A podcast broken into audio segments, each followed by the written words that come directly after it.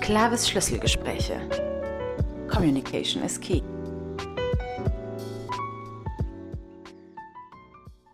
Schönen guten Tag. Herzlich willkommen bei einem Clavis Schlüsselgespräch zu einem sehr relevanten und wichtigen Thema unserer Gesellschaft, nämlich das Thema Gewaltschutz und was für eine Rolle kann denn Kommunikation dabei spielen darf eine ausgesprochene Expertin aus Österreich dazu begrüßen, Frau Yvonne Seidler vom Verein Hassisa. Sie lebt in Graz und arbeitet in Graz, ist aber österreichweit bei solchen Projekten aktiv. Und vielleicht zum Einstieg unserer Frage, das machen wir immer wieder, dass wir unsere Interviewpartner fragen, wie sieht denn Ihr Schlüsselbund aus? Weil wir nennen ja unsere Gespräche Schlüsselgespräche. Mein Schlüsselbund verändert sich auch immer wieder und aktuell schaut er relativ neu aus, weil ich einen neuen Schlüsselanhänger habe aus meinem letzten Urlaub, einen kleinen fetten Buddha aus Thailand. Davor war es ein Sombrero aus Kolumbien.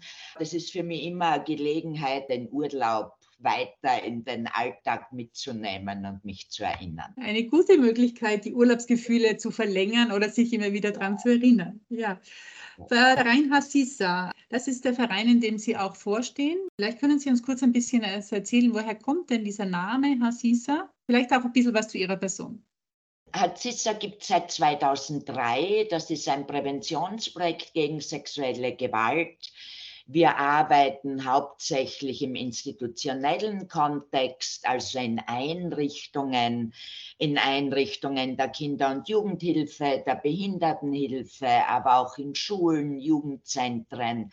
Also eigentlich überall dort, wo mit Menschen gearbeitet wird Dort spielen diese Themen eine große Rolle. Sexuelle Gewalt, Umgang mit Sexualität, aber natürlich auch Gewaltschutz in diesen Bereichen. Wie kommt man denn zu so einem Beruf, den Sie da ausüben?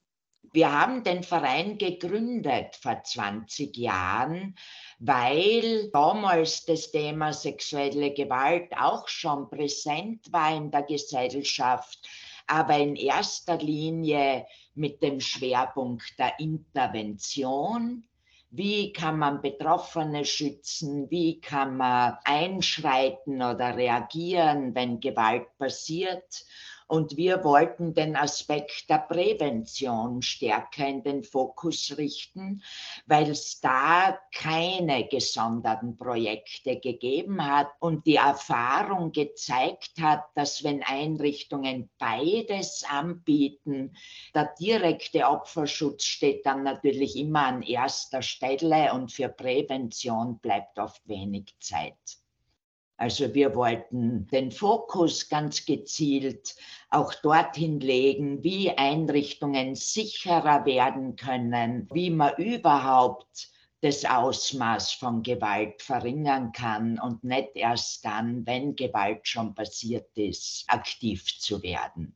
Ich selbst habe Erziehungswissenschaften studiert, einige Zusatzausbildungen zum Thema gemacht habe dann auch meine Dissertation zu diesem Themenbereich Prävention sexueller Gewalt verfasst. Was auffällig war, auch im Rahmen meiner Ausbildungen, dass in pädagogischen Grundausbildungen das Thema überhaupt nicht verankert ist. Weder in den Erziehungswissenschaften noch in der Lehrerinnenausbildung oder in der Ausbildung von Elementarpädagoginnen. Also da gibt es nach wie vor einen Mangel. Das gehört verankert, damit Mitarbeiterinnen auch schon in der Ausbildung die Gelegenheit haben, sich mit den Themen zu beschäftigen. Jetzt mhm. haben Sie ja schon so zwei Themenfelder angesprochen. Einerseits diese Intervention, also wenn mhm. Gewalt passiert ist, was macht man da? Aber eben vor allem auch die Prävention. Was tut man, damit es nicht passiert, oder? Das ist ja sozusagen noch fast das Wichtigere. Jetzt haben wir natürlich den Fokus sehr stark auf Kommunikation. Welche Rolle spielt denn Kommunikation? Was ist denn da Ihre Einschätzung oder Erfahrung? Wenn es um Intervention geht, wie gehen wir um mit Verdachtsfällen, da spielen natürlich Kommunikationswege auch immer eine wichtige Rolle. Welche Informationen muss ich wann weitergeben. Da geht es auch um Mitteilungspflichten, um Dokumentationspflichten. Je mehr Klarheit in diesen Abläufen, desto einfacher wird es, dass Intervention auch gut gelingen kann. Also da spielt der Austausch auch im Team, der Austausch über Verdachtsmomente, die Einigung auf nächste Schritte, auf allen Stufen eines Interventionsplans spielt auch die Kommunikation eine große Rolle. Niemand kann allein sexuelle Gewalt beenden oder diese ganze Verantwortung übernehmen. Ja, da ist immer gut, wenn mehrere, wenn ein Team sich gemeinsam mit den Themen beschäftigt. Also hier geht es viel um Klarheit und in der Prävention spielt auch die Sensibilisierung eine große Rolle, generelle Informationsvermittlung zum Thema, idealerweise auch im direkten Austausch. Wir machen Elternabende, Informationsabende auch dazu, auch online seit der Pandemie und die funktionieren ganz gut. Das ist für Eltern eine gute niederschwellige Möglichkeit, zu Informationen, zu einem Austausch zu kommen. In der Prävention geht es auch um Haltungen. Welche Grundhaltung herrscht in einer Einrichtung? Wie gehen wir im Team auch miteinander um? Wie gehen wir um mit Grenzen, Grenzverletzungen? Gibt es hier eine Auseinandersetzung? Was sind gemeinsame professionelle Grenzen auch? Und ja, Haltungen kann man nur bearbeiten, indem man im Austausch ist, indem man Haltungen auch beschreibt, sichtbar macht und sich dann auch einigt, was so gemeinsame Haltungen auch sein können. Und da ist Kommunikation auch ganz ein wesentlicher Faktor. Auch Reflexionskultur. Wenn ich es richtig so verstanden habe, geht es hier sehr viel um den direkten persönlichen Austausch, also Kommunikation mhm. auf dieser Ebene, gerade in der mhm. Prävention, auch wenn es darum geht, Haltungen zu entwickeln. Ja. Sie haben gesagt, die Pandemie hat natürlich auch manches ins Digitale verlagert. Welche Rolle spielen denn hier die sozialen Medien? Haben Sie damit Erfahrungen gemacht? Inwieweit verschärfen die sozusagen die Gefahr? Und auf der anderen Seite, inwieweit ist hier Aufklärung oder eben genau diese Entwicklung von Haltungen möglich? Ich habe schon den Eindruck, dass soziale Medien da auch sehr hilfreich sein können.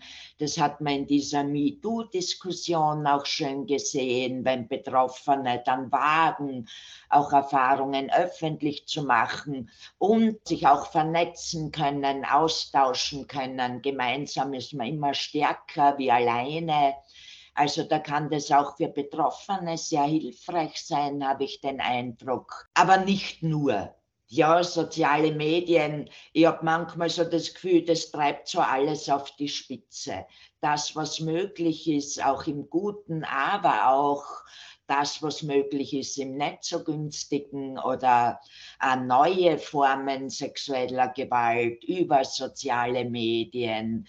Sogar Gesetze wurden da schon geändert, Grooming, diese Kontaktaufnahme über soziale Medien diese Themen haben wir zu Beginn von Narzissa noch nicht gehabt in der Form. Also mhm. Also es ist da irgendwie beides. Es kann eine gute Chance sein, Unterstützung zu kriegen, aber es kann natürlich auch Gefahrenmomente bergen. Haben Sie auch Erfahrungen im Bereich der Sensibilisierung über soziale Medien? Also jetzt nicht nur Vernetzung von Betroffenen, sondern dass man über soziale Medien eben präventiv aufmerksam machen kann? Wir haben das in einem EU-Projekt sehr verstärkt versucht. In dem Projekt ist es um Gewalt in Teenager-Beziehungen gegangen, die ja ein großes Thema sind. Und da haben wir Studierende als Bierberater ausgebildet, die online Kontakt mit anderen jungen Menschen gesucht und gepflegt haben. Und es hat ganz gut funktioniert. Also da haben wir auch versucht, präventiv Sensibilisierung zu betreiben in jugendgerechter Sprache, mit jugendgerechten Abbildungen und Slides. Da waren ganz tolle Sachen dabei. Und da haben natürlich die jungen Kolleginnen großartige Ideen gehabt. Das ist dann schon auch sehr spannend. Also ich glaube, das birgt schon auch Chancen. Wenn ich nochmal den Blick jetzt vielleicht auch auf Intervention setze, also Gewalt ist passiert, da ist ja dann, vor allem wenn es medial jetzt irgendwie bekannt wird, sehr viel Emotion damit verbunden mhm. und emotionale Reaktion auch. Diese Balance, hier dann mit Fakten zu arbeiten und mit den Emotionen umzugehen. Wie bewerten denn Sie diesen Akt und was könnte da hilfreich sein, vor allem in der öffentlichen Diskussion?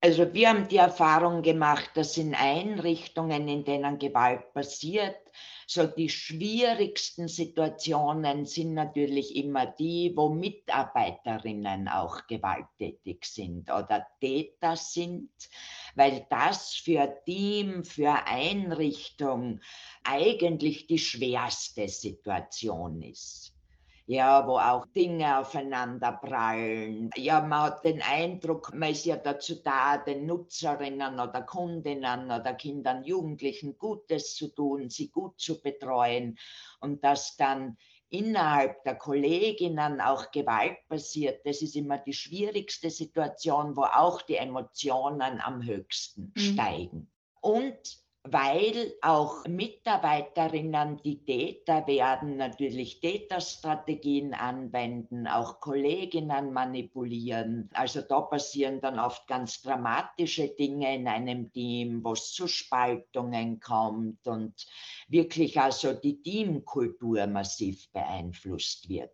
Diese Situationen sind für Einrichtungen am schwierigsten. Und da bräuchte es frühzeitig Unterstützung von außen, supervisorische Unterstützung zum Beispiel, um auseinander zu dividieren, was ist was, was gehört wohin, wie geht es mir in der Situation, was war meine Verantwortung vielleicht auch und um dann auch gut überlegen zu können, wie tut man weiter und wie können wir verhindern, dass sowas noch einmal passiert. Wenn Gewalt durch Außenstehende passiert, ist das auch schwierig, aber nicht mit dieser hohen Betroffenheit. Hm. Also das macht schon einen Unterschied. Wenn Medien dazukommen, was ja oft dann passiert, weil es öffentliche Einrichtungen sind, wie wirkt sozusagen diese mediale Kommunikation dann auf die Situationen? Naja, Medien haben einen anderen Fokus. Da geht es nicht unbedingt weder um Opferschutz in erster Linie noch darum, entsprechend mit Einrichtungen umzugehen. Da geht es immer ein bisschen um eine Skandalisierung. Immer ein bisschen um Schlagzeilen. Das merkt man in der Sprache häufig, wo dann auch ein Wording verwendet wird das nicht passend ist. Also Medien haben andere Interessen. Da müssen Einrichtungen schon auch vorbereitet sein. Ja, mhm. es muss klar sein, dass auch die Kommunikation mit Medien, von wem wird die geführt? Welche mhm. Informationen gibt man überhaupt weiter? Welche sind nicht hilfreich? Also das ist schon immer eine Gratwanderung. Wir begleiten Unternehmen im Sinne der Krisenkommunikation. Sind die Einrichtungen vorbereitet auf solche Situationen, damit sie mit Medien in Kontakt treten können? Haben die so, so Krisenhandbücher? Ist Ihnen da was bekannt?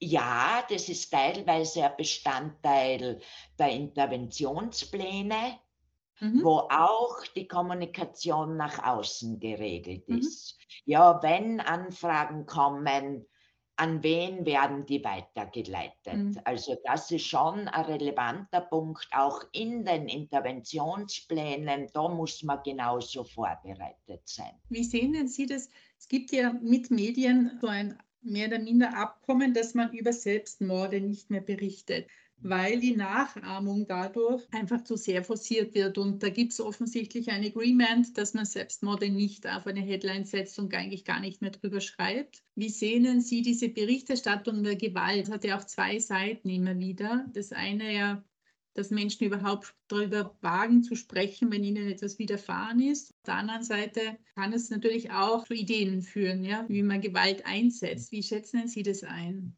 Was wäre denn da eine gute Dosis? Also ich würde es wichtig finden, dass wenn über Gewalt berichtet wird, natürlich auch Fakten vermittelt werden, natürlich auch ein bisschen Wissen vermittelt wird, wenn man zum Beispiel an sexuelle Gewalt an Kinder denken, wo dann ja häufig so böse Fremde im Fokus stehen oder angstmachende Situationen auch beschrieben werden, eben dass Kinder entführt werden könnten oder am Schulweg irgendwelche Autos oder wie auch immer, da wissen wir, dass das nicht hilfreich ist. Ja, dass mhm. Angst zu machen Kinder generell nicht sicherer macht. Das ist ja bei Erwachsenen auch so. Wenn ich Angst habe, steigt meine Sicherheit nicht. Und es entspricht ja auch nicht der Wirklichkeit. Mhm. Ja, tatsächlich ist ja das enge soziale Umfeld dort, wo ich mich am meisten aufhalte, wo auch Gewalt am ehesten passieren kann. Mhm. Mhm. Also es braucht schon ein bisschen Aufklärung über Fakten, weil es da viele Mythen und Ängste gibt, die in der Gesellschaft noch vorherrschend sind und die dann auch verstärkt werden können durch nicht passende Berichterstattung. Also da sind schon ein paar Gefahren drin, aber sichtbar zu machen, dass es Gewalt gibt in unserer Gesellschaft, das ist natürlich auch ein wichtiger Punkt, damit Betroffene ja nicht das Gefühl haben, sie sind die Einzigen, denen das passiert. Mhm. Ja, also das hat schon auch eine Bedeutung, dass mhm. klar mhm. ist, da gibt es was, da müssen wir genauer hinschauen. Und da kann man auch was tun. Ja, in mhm. diese Richtung sollte die Berichterstattung für eher gehen. Wir haben uns ja kennengelernt im Rahmen eines Projektes für das Land Tirol, wo Sie als Expertin dabei waren. Da ging es darum, eben einen Qualitätsstandard zum Thema Gewaltschutz bei der Behindertenhilfe zu aktualisieren, sozusagen weiterzuentwickeln. Gibt es da einen Unterschied zwischen Gewaltschutz im Rahmen der gesellschaftlichen Institutionen und bei Einrichtungen mit Menschen mit Behinderungen? Und was wäre da der Unterschied aus Ihrer Sicht? Da gibt es ein paar gravierende Unterschiede tatsächlich in allgemeinen Institutionen, Schulen, Kinder-Jugendhilfe. Da habe ich es meistens mit Kindern zu tun, wo der Schutzauftrag schon noch einmal eine andere Bedeutung hat während bei Menschen mit Behinderungen auch die Selbstbestimmung eine große Rolle spielt. Da habe ich es mit erwachsenen Menschen zu tun, die Rechte haben. Also da gibt es natürlich Unterschiede. Ein weiterer Unterschied ist, dass Menschen mit Behinderungen besonders gefährdet sind, auch Opfer von Gewalt zu werden, da ist 2019 vom Sozialministerium eine Studie veröffentlicht worden, die so das Ausmaß von Gewalt an Menschen mit Behinderungen wieder sichtbar gemacht hat. Da ist noch viel nachzuholen. Also da gibt es schon Unterschiede, während institutionelle Risikofaktoren auch immer wieder sehr ähnlich sein können. Mhm. Einrichtungen, wo ich wohnversorgt werde, egal ob das jetzt eine Jugendeinrichtung ist oder eine Einrichtung für Menschen mit Behinderungen.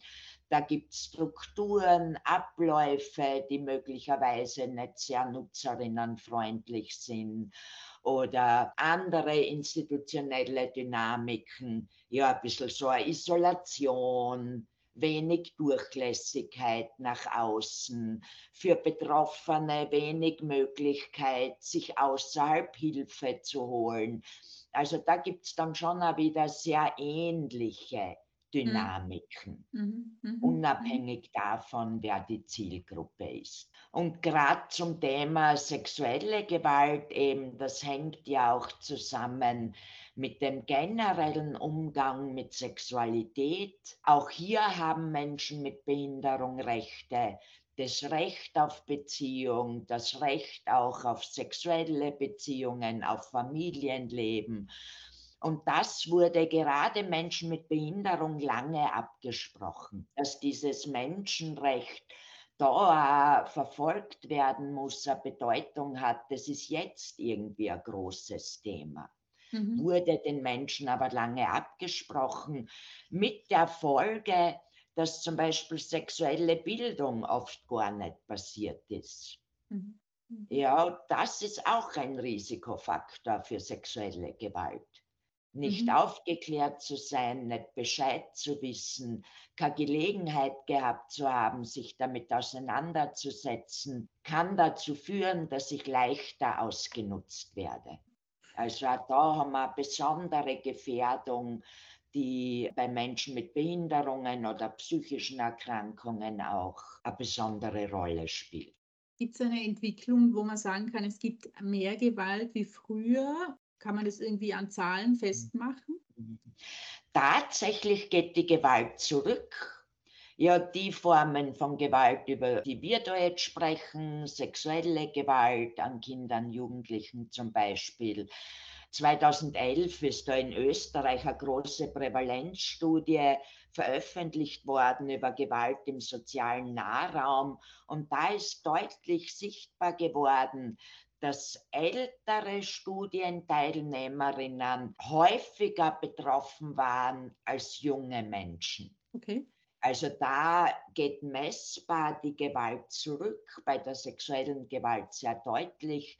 Auch generell bei der Gewalt an Kindern haben wir einen deutlichen Rückgang. Würden Sie das zurückführen auf viele Maßnahmen oder auch, dass man offener darüber gesprochen hat, dass das durchaus auch Wirkung zeigt, sowohl genau. bei den Tätern als auch bei den Opfern, dass man ja. sich früher meldet, wenn was passiert, beziehungsweise ja, sich ja. an jemanden wendet, wenn man einen Drang hat, Gewalt auszuüben oder wenn es einem mal passiert ist, dass man sozusagen hier genau. gewalttätig geworden ist. Das hat ganz sicher eine große Rolle gespielt, weil ja seit den 80er, 90er Jahren auch verstärkt geforscht wurde zum Thema, das Wissen größer geworden ist. Also da hat sich viel verändert. Heute wird mehr öffentlich gemacht, was vor 30 Jahren vielleicht überhaupt nicht öffentlich gemacht worden wäre. Da mhm. sehen wir einen großen Unterschied. Also ich Thema ist präsenter, weil mehr darüber gesprochen wird und auch mehr öffentlich gemacht wird. Das hat sich gravierend verändert. Und was noch einen großen Ausschlag gegeben hat, waren gesetzliche Veränderungen. Mhm. Ja, das Gewaltverbot in der Erziehung, hat da eine große Rolle gespielt 1989. 1989 ist auch Vergewaltigung in der Ehe verboten worden. Mhm. Davor gar keine Möglichkeit, sich wie auch immer zur Wehr zu setzen. Und wenn dann auch Gesetze sozusagen diesen gesellschaftlichen Diskurs aufgreifen, wenn es dort dann auch Veränderungen gibt, dann hat das auch eine große Wirkung. Mhm. Ja. Es ist ja eigentlich jetzt mal ein schönes Bild, dass Kommunikation und das darüber sprechen dazu beigetragen hat, die Situation in diesem Bereich auch zu verbessern. Mhm. Selbst wenn man jetzt manchmal vielleicht gar nicht den Eindruck hat, weil mehr darüber gesprochen wird. Aber das finde ich schön, dass wir diese Zahlen hier auch mal hören. Was würden Sie sich denn noch wünschen, wenn Sie an die Zukunft denken und vielleicht auch an die Kommunikation zu Ihrem Themenfeld? Ebenso Projekte wie mit dem Land Tirol, die würde ich mir viel mehr wünschen. Ja, wenn sozusagen auf allen Ebenen der Gesellschaft der Umgang mit den Themen anders wird. Das betrifft ja dann auch eben Ebenen wie Fördergeberinnen, regionale Regierungen, Kommunen. Also dort sollte noch mehr passieren. Ja, das bringt ja dann auch auf diesen Ebenen mehr Klarheit und nützt sozusagen dem ganzen Bundesland. Auch diese Strategie tatsächlich Gewaltschutzkonzepte zu verankern, wo diese ganzen Aspekte, über die wir jetzt auch schon geredet haben, dann auch wirklich verschriftlicht werden. Also Kommunikation nicht nur mündlich, auch Dinge festzuschreiben, verbindlich zu machen. Auch das macht einen großen Unterschied. Und da sind wir jetzt in vielen Bereichen erstmalig dran. Erstmalig spricht auch Schule über Gewaltschutzkonzepte oder dass in Kindergärten auch was passieren muss. Ja, allerhöchste Zeit kann man nur sagen da hat es Vorfälle gebraucht. Manchmal muss der Leidensdruck richtig groß sein und dann sind Veränderungen auch möglich. Das ist so offensichtlich in unserer Gesellschaft, dass wir uns nicht so gern verändern, wenn wir nicht müssen. Aber in dem Bereich müssen wir uns schon langsam auch verändern. Ich habe den Eindruck, dass das mittlerweile selbstverständlich wird, dass das kein beliebiges Thema mehr ist, dass man sich nicht mehr aussuchen kann, ob man das ernst nimmt oder nicht. Mhm. Also das ist definitiv ein Vorteil. Liebe Frau Seidler, vielleicht ist es auch eine gute Zwischenbilanz für Ihre berufliche Tätigkeit, wenn Sie sagen, jetzt kann man es sich gar nicht mehr aussuchen. Es ist jetzt so präsent, dass man sich damit auseinandersetzen muss und darüber sprechen muss und sich austauschen muss und dementsprechend eben auch dann Konzepte in den verschiedenen Bereichen entwickeln muss, um präventiv entsprechend aktiv zu werden. Und ja, das, was jetzt schon in den Zahlen sich zeigt, dass sich das so fortsetzen kann oder dass die Gewalt zurückgeht, weil das Bewusstsein und das Wissen darüber wesentlich größer ist, als es vor vielen Jahren noch war. Genau. Vielen, vielen, vielen Dank für Ihre Ausführungen. Wir könnten noch lange reden, weil das ist ein sehr breites Thema. Wir haben nur so einen kleinen Fokus ja. jetzt versucht herauszunehmen. Herzlichen Dank für dieses Gespräch und ja, vielleicht noch ein Schlusssatz von Ihrer Seite. Ich könnte tatsächlich jetzt noch viel sagen, aber ich finde es spannend und schön, dass es auch so auf dieser Ebene jetzt angesprochen wird. Ja, weiter so als Gesellschaft eigentlich. Wir sollten uns alle in diese Richtung weiterentwickeln, damit alle geschützt vor Gewalt auch leben können, egal in welchem Kontext es ist. Das sollte so ein gemeinschaftliches Ziel sein, an dem wir dranbleiben. Wenn ich sage, Kommunikation ist ein großer Schlüssel, um hier auch wirklich was zu bewirken, würden Sie dem zustimmen? Ja, auf jeden Fall. Immer auch die Frage, wie erreiche ich die Zielgruppe? Mhm. Ja, welche Form der Kommunikation ist auch passend angebracht, gerade wenn wir Menschen mit Behinderungen da im Fokus haben? Wie sind Informationen aufbereitet? Wie werden Rechte vermittelt? Also das spielt dann natürlich auch dann ganz eine große Rolle. Ja, soweit unser Schlüsselgespräch. Ein kleiner Einblick in das Thema Gewaltschutz und was kann Kommunikation auch dazu beitragen, dass Gewaltschutz gelingt und vor allem, dass Gewalt weniger wird in unserer Gesellschaft. Ich bedanke mich herzlich bei der Frau Seidler. Hoffe, dass wir uns noch oft sehen bei unterschiedlichen Projekten. Danke vielmals. Schönen ja, Ihnen auch herzlichen Dank und ich freue mich auch natürlich auf die nächste Gelegenheit.